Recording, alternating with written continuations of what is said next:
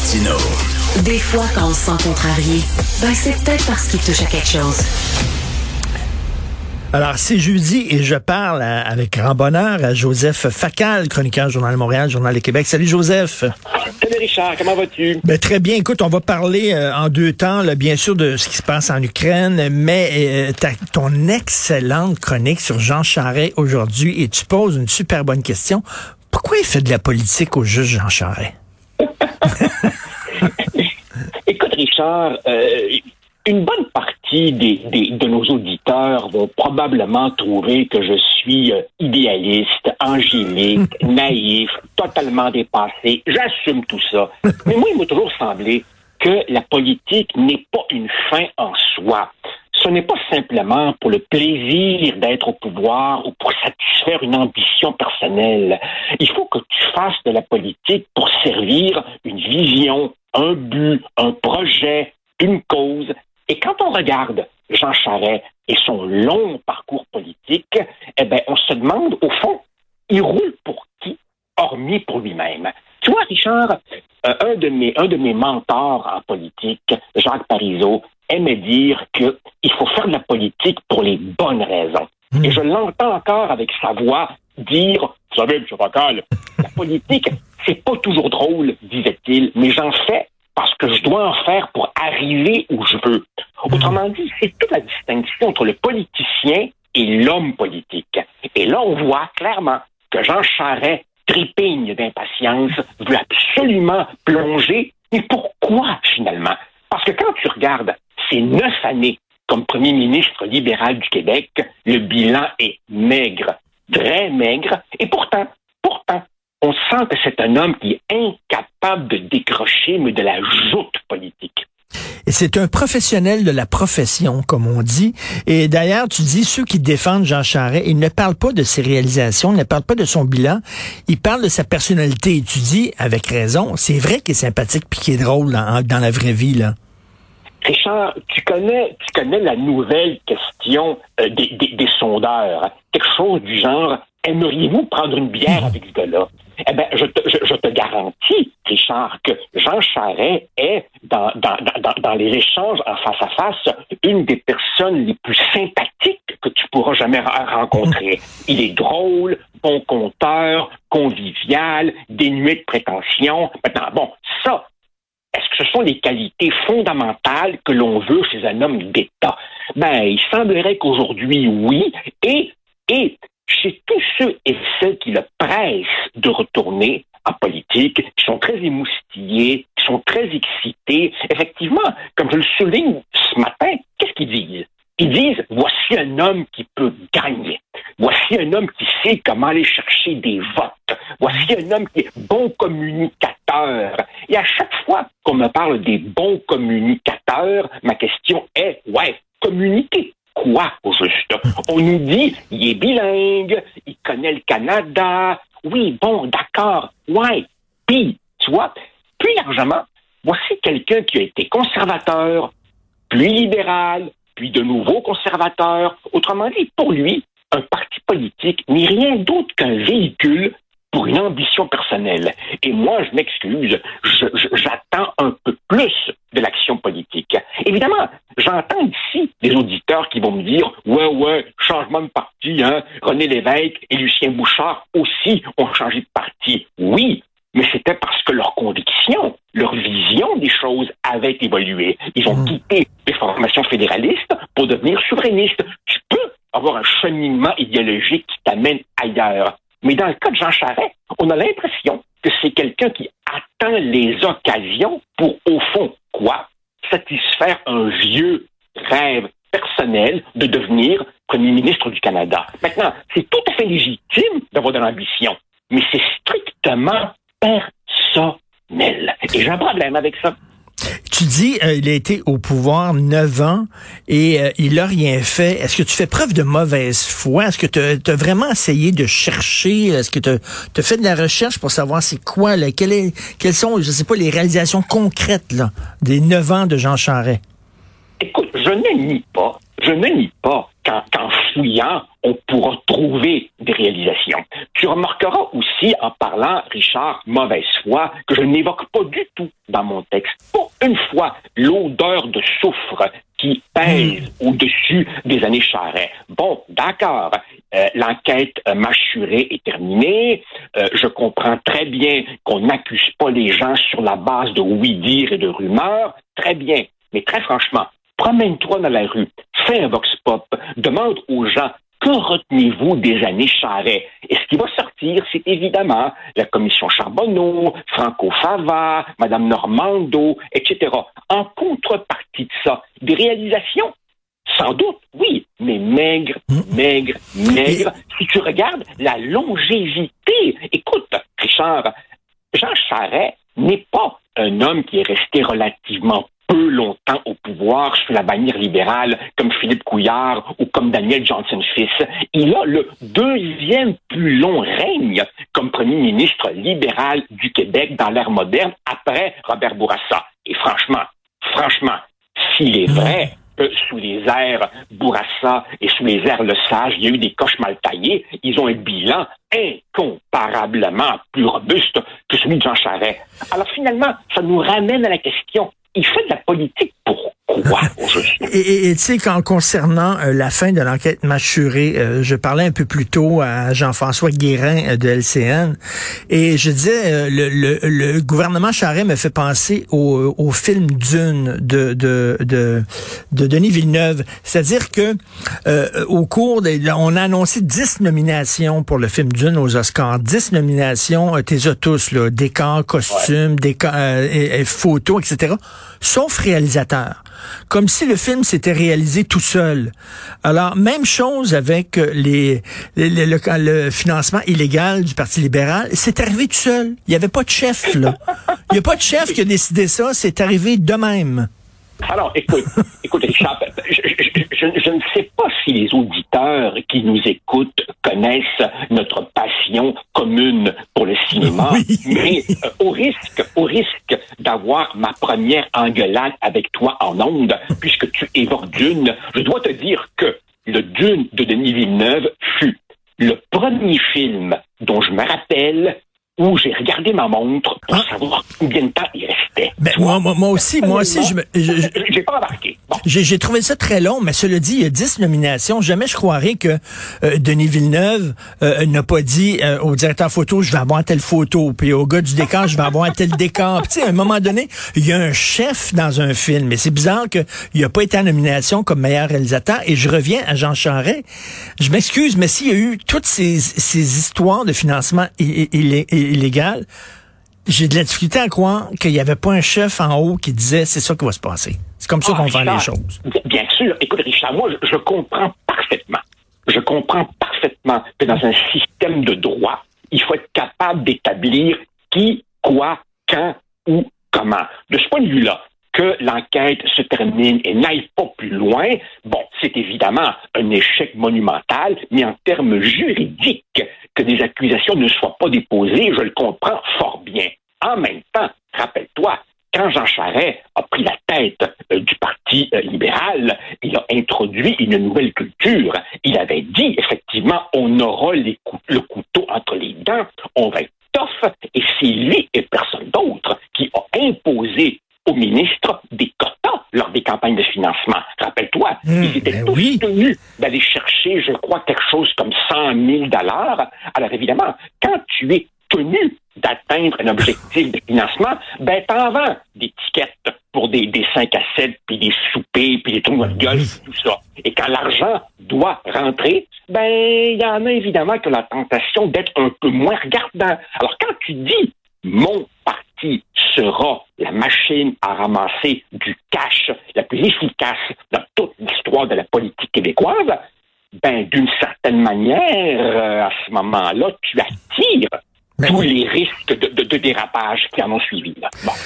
Euh, Joseph, euh, tu dis euh, que c'est un professionnel de la profession, Jean Charret, et tu déplores le fait que bon, il n'y a plus de politiciens, il y en a de moins en moins avec, avec de la vision. Mais regarde, il y a eu un reportage d'Alain Laforêt, les insultes, les menaces que reçoivent nos élus quel fou que, que de l'envergure et que des, ferait le en politique avec le prix personnel qui est à payer aujourd'hui? Richard d'humbles et modestes chroniqueurs comme toi et moi sommes des habitués des, des, des, courriels ou des messages haineux, des menaces et tout. Alors évidemment, imagine, imagine un ben homme politique. Dans, dans, mon temps, avant même que les réseaux sociaux existent, la, la lutte politique pourrait, pouvait être assez virulente et, et, et j'en recevais des vertes et des pommures. Et très franchement, mon chef de cabinet ne me montrait pas toutes les horreurs que, que, que, je pouvais recevoir. Aujourd'hui, évidemment, dans un contexte où on donne à tout le monde un, mégaphone qui s'appelle les réseaux sociaux pour injurier n'importe qui, je peux comprendre évidemment que euh, des gens ne veulent plus aller en politique. Tu te rappelles, Richard, lors des dernières élections municipales, tous ces reportages sur des dizaines et des dizaines et dizaines d'élus municipaux gérant des enjeux locaux lilliputiens qui disaient je me retire, j'en peux plus, mm. continuellement euh, agressé verbalement. Alors évidemment, si des gens qui ont des, des, des, jobs corrects, des vies familiales satisfaisantes, euh, euh, sont tentés d'aller en politique, ben, inévitablement, ils vont se dire, quoi, je vais sacrifier ça pour, pour, pour aucune reconnaissance et cette haine perpétuelle? Non. Alors évidemment, ils restent chez eux, ils restent dans les médias, à l'université, sur le chantier, dans leur bureau d'avocat, peu importe, et ils ne hmm. restent dans le sérail politique que des gens à l'agent Charret, c'est-à-dire élus à 23 ans, puis tu les retrouves 40 ans plus tard, puis essentiellement, ils ont fait que de politique toute leur vie. Et moi, je trouve que la professionnalisation de la politique, c'est très mauvais. Il faut que le milieu politique soit périodiquement renouvelé par du monde qui vienne d'ailleurs. Et c'est un excellent texte sur Jean Charest. Je veux parler d'Ukraine. Euh, on a une vision télétobise du monde en Occident. On croit qu'on peut propager la paix avec des accords commerciaux, avec euh, bon des, des, commissions et des traités et tout ça. Et on croit qu'on peut arrêter des guerres avec seulement des sanctions économiques. On n'aura pas besoin de prendre les armes et tout ça derrière nos ordinateurs. On va bloquer des comptes de banque, on va saisir des yachts et ça va se régler comme ça. Euh, euh, là, il y a des gens qui disent, ben peut-être qu'il va falloir mettre la main dans le cambouis.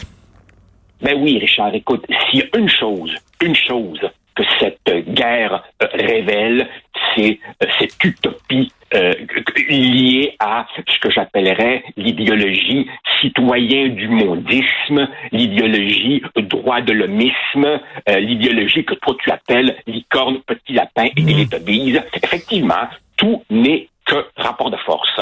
Et, je crois que euh, après la chute du mur de Berlin, nous avons tous collectivement manqué de réalisme et nous avons pensé que l'Ukraine, au porte de la Russie pouvait venir rejoindre l'Union européenne, l'OTAN, et que l'Occident, évidemment, allait laisser faire. Ben non, que veux-tu? La géographie impose ses contraintes. Par ailleurs, on réalise aussi l'importance du facteur personnel. C'est-à-dire que nos dirigeants ne sont pas interchangeables, ils ont leur psychologie et dans le cas qui nous occupe, ben, quand tu as un mégalomane possiblement paranoïaque, ça devient extrêmement dangereux. Et, aussi, bien sûr, je crois, Richard, que tout ceci illustre c'est un autre signe du basculement du monde. Cette impuissance de l'Occident montre que l'avenir se jouera de plus en plus en Asie, parce qu'évidemment, pendant que nous, on se demande euh, euh, jusqu'où les sanctions et que donneront-elles, on oublie ce que la Chine fait à Taïwan, ce que la Chine fait à Hong Kong. Euh, donc, donc, clairement, oui, c'est un autre signe du fait que le monde se, se, se redéfinit, tout à fait. Et, et dans un sens qui, qui, qui, qui n'est pas encourageant pour ceux qui défendent les valeurs que toi et moi défendons. Et en terminant, je te pose une question malaisante. Euh, euh, euh, euh lorsque les Russes ont voulu mettre des missiles à Cuba à 60 km des côtes américaines, les États-Unis ont dit non, oui, c'est pas vrai que vous allez vous installer à nos frontières. Est-ce que ce n'était pas, je pense que la question se pose, je ne veux pas justifier Poutine, absolument pas. Euh, est-ce que ce n'était pas un genre de provocation en disant l'OTAN, là, on va établir l'OTAN maintenant euh, aux frontières même de, de, de, la Russie? On, savait que Poutine dirait no way José, puis on savait qu'il interviendrait. Si ce n'était pas une provocation, euh, c'était en tout cas une monumentale erreur d'appréciation. C'est-à-dire que d'un côté, d'un côté, on peut parfaitement comprendre que le peuple ukrainien, lui, veut se rapprocher de l'Occident et de ses valeurs qu'il associe à davantage de prospérité, davantage de liberté d'expression, etc. Mais de l'autre côté, effectivement, il faut comprendre que pour la Russie, euh, l'Ukraine et un certain nombre, si tu veux, de territoires limitrophes sont en quelque sorte son, son, buffer, pour reprendre un, mauvais mot, son espèce de cordon sécuritaire, et que plus on se rapprochait d'elle, plus on venait en quelque sorte la, la provoquer. Euh, ben, c'est pas d'hier. C'est pas d'hier qu'on sait que Poutine est un nostalgique de la grandeur euh, soviétique de jadis. Alors, d'aucune façon, d'aucune façon on ne saurait euh, justifier cette invasion, d'aucune façon. Mais en même temps, en même temps, on sentait monter la mauvaise, la mauvaise humeur de la Russie. Tout à fait. Et là, on a dit, on a fait miroiter à l'Ukraine, vous allez euh, euh, joindre les rangs des grandes démocraties, vous allez faire partie de l'OTAN et tout ça. Et là, ça a provoqué une réaction militaire de Poutine. Et là, on dit, ah, parce que on va vous aider, là, mais de loin, par contre. Et là, je peux comprendre Zelensky qui dit, attendez une minute, là, vous vouliez m'avoir dans votre gang, à cause de ça, nous autres, on est dans la merde, on reçoit des bombes. Pouvez-vous, s'il vous plaît, euh, vraiment nous défendre? Et, en même temps, en même temps, euh, Richard, est-ce qu'on peut peut-être, toi et moi, en profiter pour avoir une pensée pour tous ces conflits ailleurs dans le monde qui perdurent depuis des décennies et dont on se fout totalement? Richard, au Congo, ça fait combien de décennies qu'ils se massacrent dans l'indifférence du monde entier? Eh bien, je crois qu'il y a hmm. peut-être là une occasion de se départir. Oh, je m'illusionne, je m'illusionne. J'allais hmm. dire, nous départir de notre angélisme. Non, notre angélisme, il est il est, il est indécrottable. Mais, mais, mais, mais, écoute, euh, Joseph, quand ça se passe en Europe, on dirait que c'est important. Souviens-toi, la guerre en Yougoslavie, on en parlait eh beaucoup. Et euh, pendant ce temps-là, il y a la Syrie, il y a le Congo. Écoute, il y a plein de pays qui sont en guerre aussi. Là. Eh on dirait, c'est, est-ce que c'est une forme d'eurocentrisme, on dirait que je parle comme un woke, mais c'est vrai, les Africains, on s'en fout un peu, mais les Européens, ben, ils nous ressemblent, ils ont notre couleur de peau, ils ont la même culture, etc.